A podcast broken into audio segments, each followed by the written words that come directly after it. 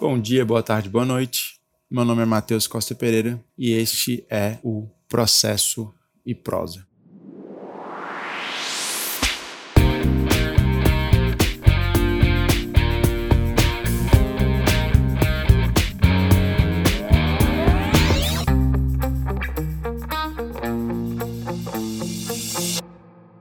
Bem, nossa conversa anterior foi sobre o juízo de admissibilidade da petição inicial, ou mais especificamente, o juízo de admissibilidade da demanda.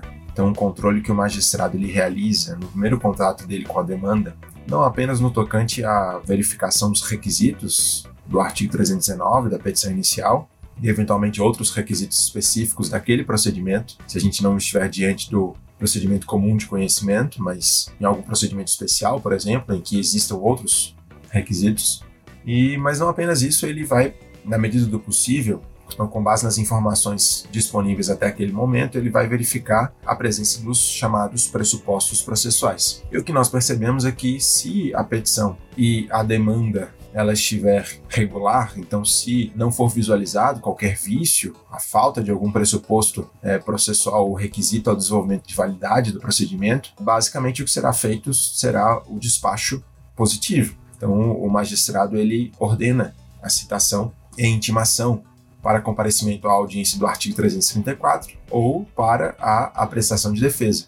Então, o réu será citado para apresentar, para que ele possa exercer o seu direito de defesa assim querendo. Nós vimos também que existe a possibilidade de existir algum vício e esse vício ser sanável ou insanável. E aí, em ambas as hipóteses, recomenda-se a abertura ou respeito ao contraditório do autor, no sentido de que ele possa emendar ou aditar. Obviamente que a gente pode estar diante de casos extremos, em que não se aproveite absolutamente nada da petição inicial. Mas ainda assim pode haver, ou em nome do contraditório, deve ser franqueado diálogo ao autor para que ele se manifeste exatamente sobre aquele vício ou defeito ou eventualmente aquilo que falta na petição inicial. Então, estabelecendo-se um diálogo entre o magistrado e o autor para que posteriormente o magistrado possa analisar a matéria e aí sim se concluir pela negativa e indeferir a petição inicial. Antes, contudo, respeitar o direito ao contraditório do autor. Alguns autores vão chamar isso de dever de consulta, decorrente da cooperação processual. O fato é que eu não preciso me referir à cooperação processual e a dever de consulta. Basta eu entender que isso é inerente ou que isso é fruto do princípio do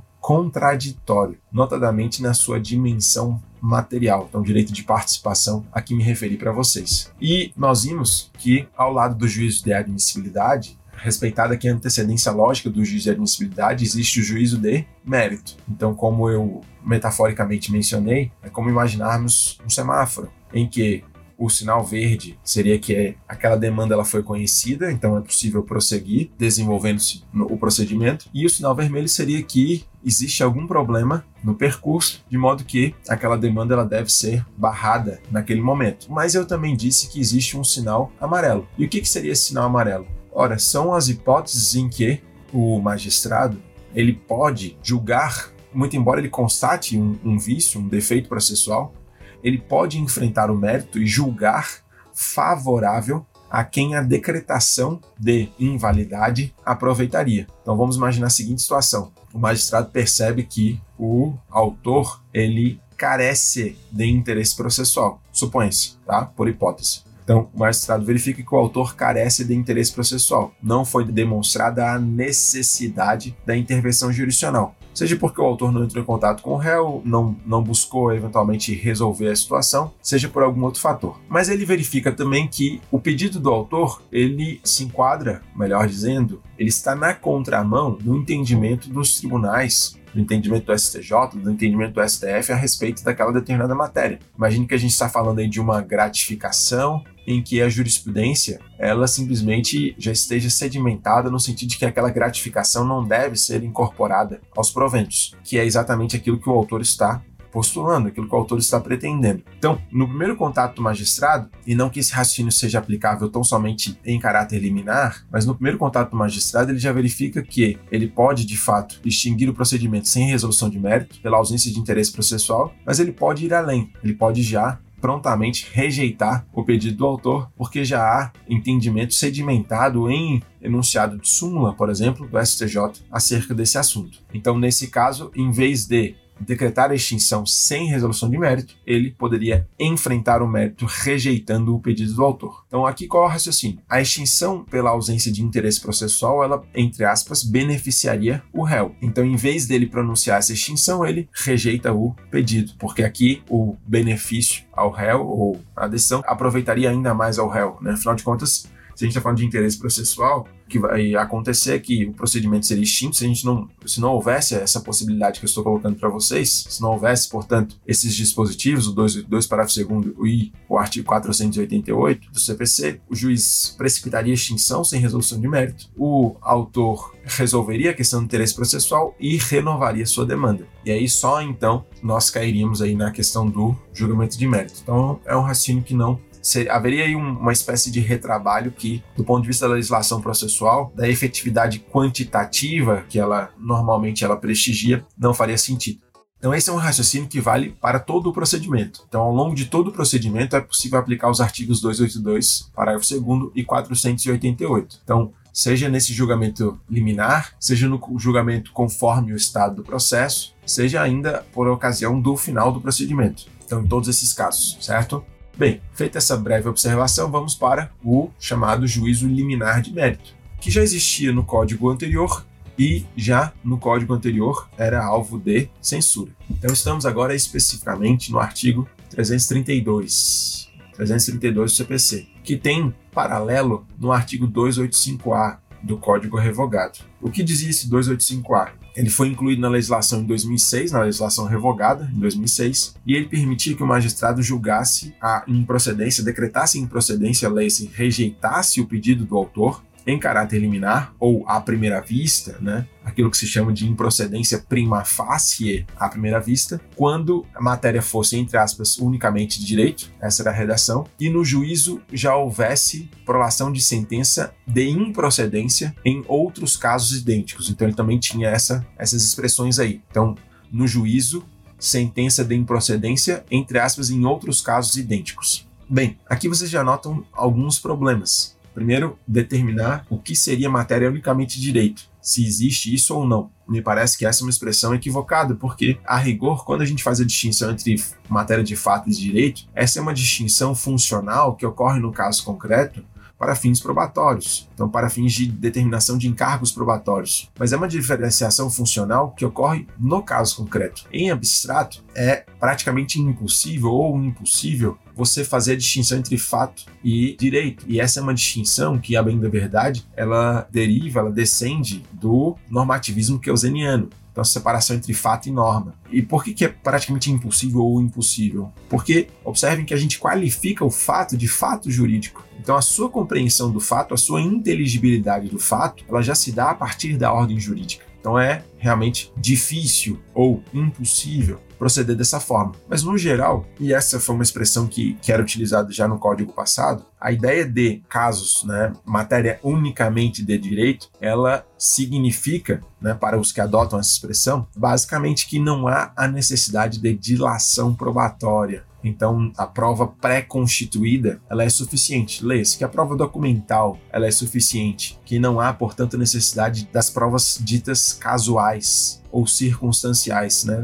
Provas casuais é um termo melhor. Lê-se prova testemunhal, depoimento das partes, prova pericial. Então seria nesse, nesse sentido prova documental é suficiente para esclarecer as afirmações de fato. Então, isso é o que comumente ocorre em demandas tributárias, em demandas administrativas, eventualmente em demandas previdenciárias, em que a discussão, ela, no que respeita à matéria probatória, ela se cinge à análise de documentos. Bom, mas eu mencionei aqui para vocês que a redação anterior, ela falava ainda em sentença de improcedência, então que no, no, juízo houvesse sentença de improcedência em outros casos idênticos. Bom, primeiro, de uma infelicidade sem par a ideia de casos idênticos. mesmo porque se a gente admitisse essa situação de casos idênticos, a gente teria que dizer que estamos diante de litispendência ou de coisa julgada. Então, se um caso é idêntico, significa que houve tríplice identidade dos elementos da demanda. Mesmos sujeitos, mesmo objeto, mesma relação jurídica que está sendo discutida em juízo. Houve a reprodução de várias demandas. Aqui, a gente poderia dizer que o caso é idêntico. E aí, não seria o caso de improcedência liminar, né? seria o caso de extinção do procedimento em razão da litispendência ou aquele caso que estivesse sendo reproduzido já tivesse sido julgado, já tivesse transitado em julgado, haveria a configuração da coisa julgada. Então, essa expressão casos idênticos, de certo que ela era atécnica ou imprecisa. O que a rigor o dispositivo ou preceito ele queria significar seria basicamente casos em que as teses jurídicas fossem as mesmas. Então, em que pudesse existir ou em que existissem peculiaridades no que respeita ao fato jurídico, mas no tocante às teses jurídicas, elas seriam as mesmas. Então imaginem várias pessoas discutindo a incidência ou não de um determinado tributo, discutindo se a base de cálculo de um determinado tributo, né, em que consistiria essa base de cálculo, discutindo eventualmente alíquotas. Então essas questões elas, em alguma medida, além de dispensarem, como eu disse, outros meios de prova, elas são questões que se repetem em alguma medida, são teses jurídicas que se repetem. E aí, nesse sentido, se já existissem sentenças em outros casos sobre a mesma matéria, o magistrado poderia, portanto, à luz do 285A do Código Revogado, rejeitar o pedido do autor. Existia já à época do Código Revogado uma divergência sobre o conceito de juízo. Então, no texto normativo constava e no juízo houvesse sido prolatada sentença de improcedência e outros casos idênticos. Ou seja, ainda amarrava com a ideia de sentença para trazer a ideia de que seria o órgão jurisdicional de primeiro grau. Mas havia uma divergência ou havia alguns doutrinadores no sentido de que, a rigor, o parâmetro decisional ou a decisão paradigma, ela não deveria ser as outras sentenças. Então não é que você falaria em sentenças emprestadas, né? Alguns autores chegaram a usar essa expressão, sentenças emprestadas. A rigor, o que se defendia é que o paradigma seria o entendimento do STF, a decisão paradigma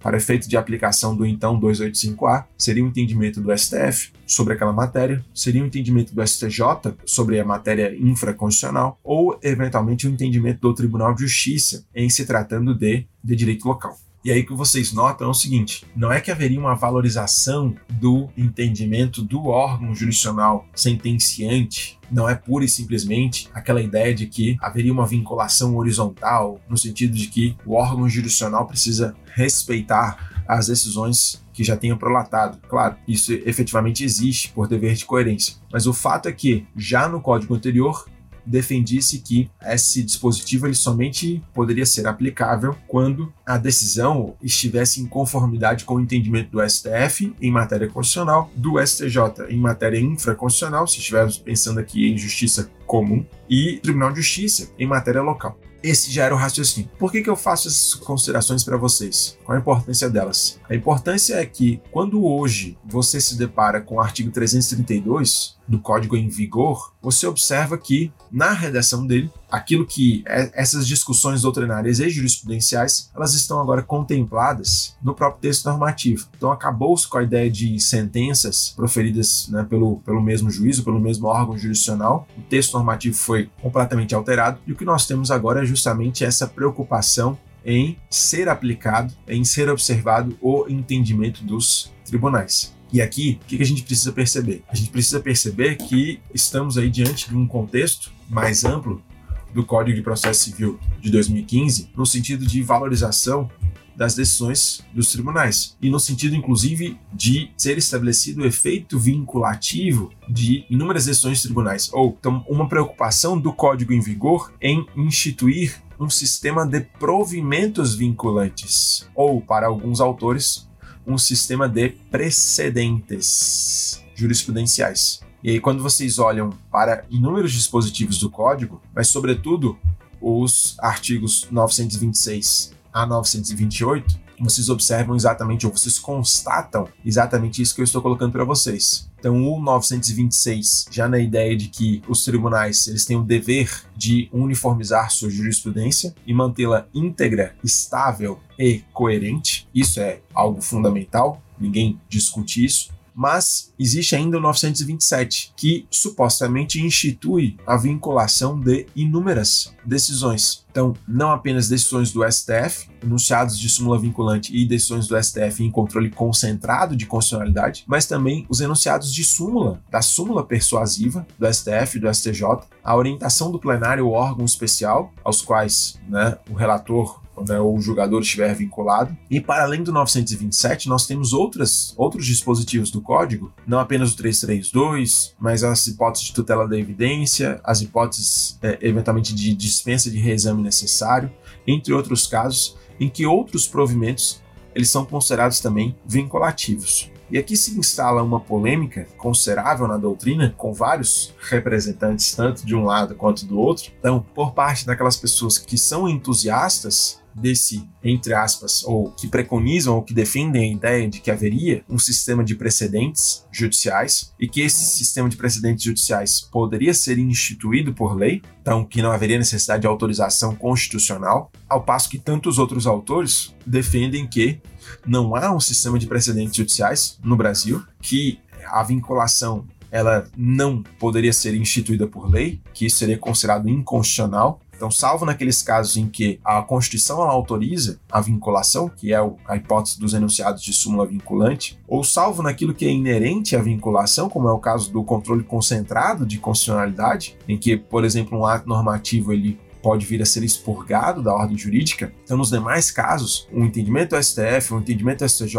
ou do Tribunal de Justiça em matéria local, ele não seria vinculante. Ah, o Código de Processo Civil, a legislação infraconstitucional, não poderia instituir essa vinculação. E aí levantam-se argumentos de diferentes sortes, tanto em um sentido quanto no outro. Essa é uma questão problemática e está longe de ser resolvido. Particularmente entendo que existe um problema aqui de legitimidade, existe um problema democrático, né? Quando eu penso em legitimidade, eu já penso também nessa, nessa questão democrática, e existe ainda um problema de racionalidade nessa instituição de um sistema de provimentos vinculantes ou, para alguns, de um sistema de precedentes judiciais. Veja que eu não estou entrando aqui em discussões afetas à tradição jurídica, mas que também há algumas questões sensíveis a respeito desse tema, não apenas né, pura e simplesmente porque nós seríamos adeptos do direito escrito, do direito legislado, codificado, e que a ideia de precedentes ela seria própria do common law, não é propriamente isso. Mas o fato é que a questão da legitimidade, da democracia e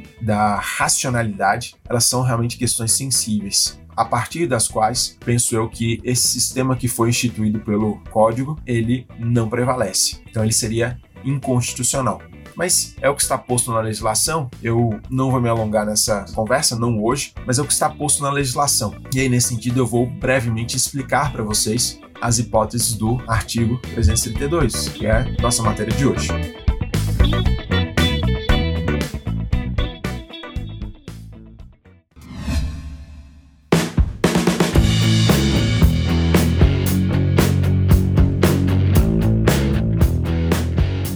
332 ele tem como pressupostos a dispensa da fase instrutória, e aí que não tem havido ainda a citação do réu, então o réu ele ainda não participa do procedimento, e naturalmente a possibilidade de rejeição do pedido. Observe que a gente jamais poderia admitir um julgamento com ânimo definitivo da demanda para acolher o pedido do autor. Isso seria ainda mais inadmissível, coloquemos assim seria de uma inconstitucionalidade manifesta. E aí o 332 ele vem com essas, portanto, com esses pressupostos. E as hipóteses que ele traz, então você tem aqui basicamente a ideia de valorização dos enunciados de súmula do STF ou do STJ. E é interessante perceber que ele não faz menção aqui no inciso primeiro aos enunciados de súmula vinculante do STF, então ele teria dito menos. Né? Quando você compara o 332 com o artigo 927, você observa que ele teria dito menos né? Porque naturalmente se e ele também tampouco faz menção às ações de controle concentrado de constitucionalidade. Então, em uma interpretação sistemática, né, para todos aqueles que são favoráveis a esse sistema, repito, você teria que complementar aqui o 332 com o 927. Entre outros dispositivos do código que você teria que complementar também para dar coerência ao texto normativo. Então, no inciso primeiro, ele fala em enunciados do STF e do STJ, aqueles verbetes, enunciados de súmula. Observem que a súmula, a ideia de súmula é de síntese ou resumo da jurisprudência. e ela é consubstanciada em verbetes ou enunciados. Então, no STJ existe tão somente a súmula persuasiva e no STF existe tanto a súmula persuasiva quanto a súmula vinculante, ambas né, estruturadas em verbetes ou enunciados. Então, esse dispositivo 332 seria aplicável diante não apenas da, entre aspas, súmula persuasiva, que né, não é tão persuasiva assim agora, mas também diante da, dos enunciados de súmula vinculante do STF. Aqui, exclusivamente, né, até o momento, apenas o STF é quem pode editar enunciados nesse sentido. Não bastasse isso, também o julgamento do STF ou do STJ em, em casos repetitivos, e aí a gente tem que pensar que a legislação ela tem uma sistemática própria para o enfrentamento de casos repetitivos. Então você tem recurso especial repetitivos, você tem o, julga, o extraordinário repetitivos. Nós temos ainda o incidente de resolução de demandas repetitivas e o incidente de assunção de competência. Então seriam as, entre aspas, técnicas processuais de enfrentamento de situações que se massificam, então de situações que se repetem. Então situações que se repetem aqui, como eu disse, daquelas teses jurídicas que se multiplicam no âmbito da justiça, ou no âmbito do judiciário, melhor dizendo. E aí, o que nós temos aí é a ideia de julgamento paradigma, ou né, na origem, uma ideia que já existia antes de ser instituída essa sistemática de julgamento de recursos repetitivos, do julgamento em bloco, do julgamento em lista, que alguns tribunais e turmas recursais já adotavam muito antes né, de existir efetivamente essa sistemática. E aqui nós temos várias discussões, também várias questões sensíveis, né, no tocante ao contraditório.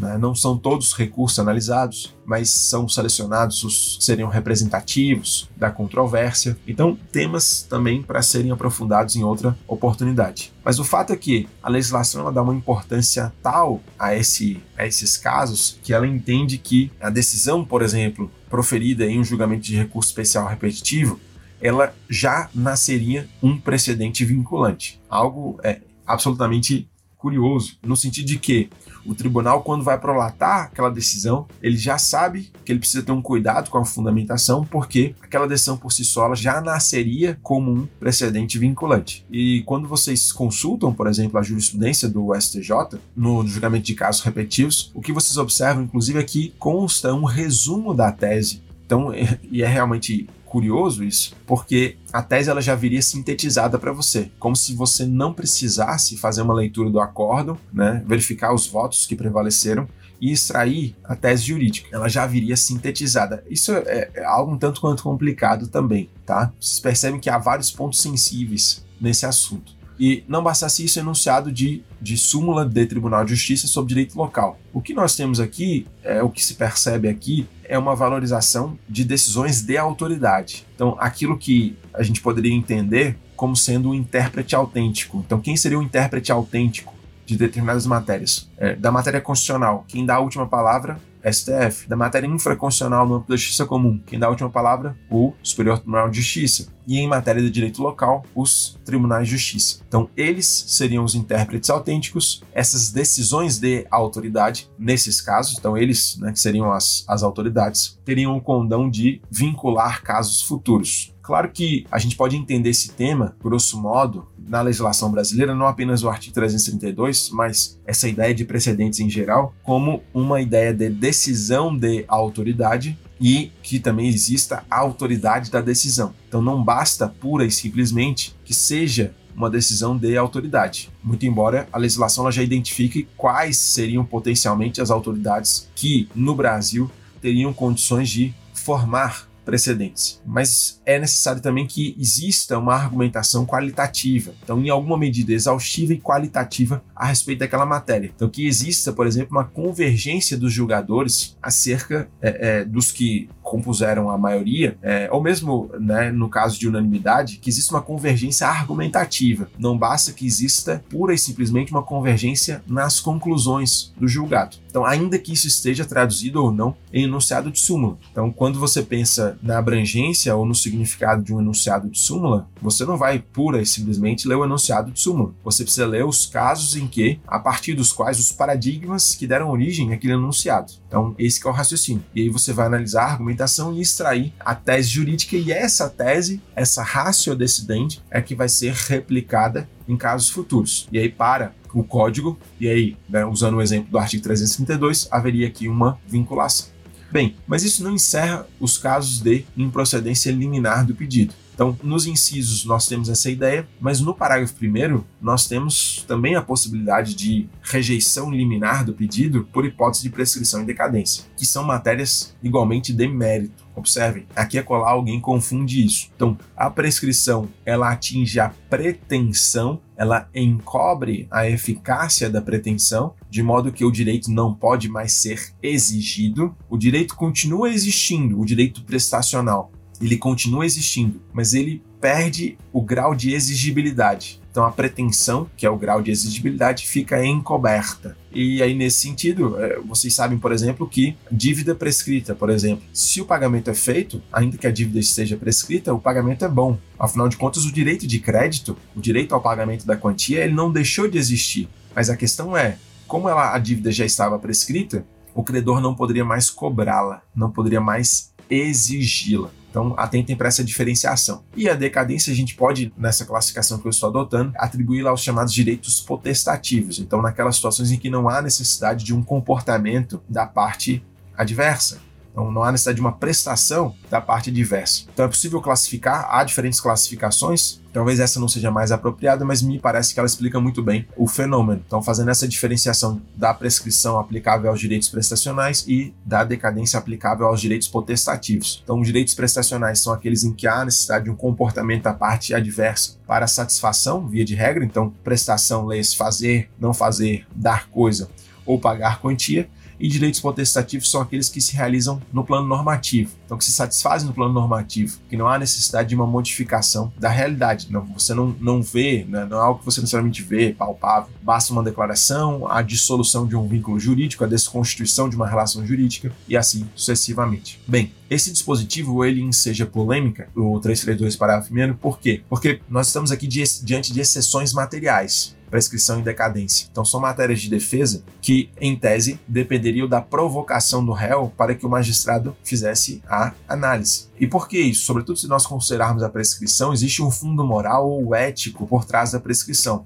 No sentido de que? No sentido de que o devedor, ele pode ou não exercer a prescrição. Ele pode não ter interesse, inclusive, de exercer a prescrição. Por quê? Porque ele pode não querer ficar rotulado perante o mercado de que ele é um mau pagador. Existe um fundo ético Daí porque a exceção de prescrição ela é disponível. Se o devedor não quiser exercê-la, ele não a exerce. E o 332, ele foi na contramão disso, parágrafo primeiro, ele foi na contramão disso. Já no código anterior existia esse problema, no sentido de, entre aspas, permitir que o magistrado pudesse conhecê-la de ofício. Bem, qual é a melhor interpretação aqui? é a interpretação que restringe isso. Então, o magistrado ele não poderia conhecer da prescrição, salvo se exercida pelo réu, a exceção de prescrição. Então, seria basicamente nessas situações. De toda sorte, alguns vão dizer o seguinte, que ele poderia conhecer a prescrição, mas que ele não poderia conhecer essa prescrição diante de grupos que, pela ordem constitucional, serão considerados vulneráveis. Então, jamais em prejuízo de grupos considerados vulneráveis. E, ainda nesse afã de dar uma interpretação conforme a esse parágrafo primeiro, fala-se ainda em que a decadência a ser reconhecida aqui, a única que poderia ser reconhecida de ofício, seria a decadência legal. Então, uma decadência convencional, então, instituída pelas partes, não poderia ser conhecida oficiosamente. Então há esse, existe essa preocupação. E, para encerrar nossa fala, em ambos os casos, tanto do julgamento liminar de improcedência quanto do indeferimento da petição inicial, a decisão, que aí é uma sentença, ela está sujeita a, a, recurso de apelação. Então, em ambos os casos, é possível apelar dessa decisão judicial e, em ambos os casos, o magistrado sentenciante ele pode exercer o chamado juízo de retratação.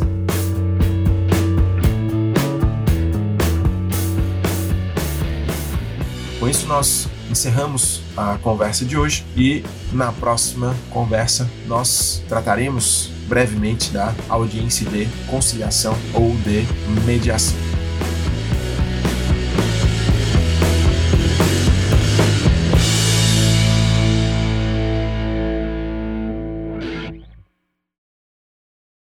Este podcast foi produzido pela Digital Fish em parceria com a Play Audios.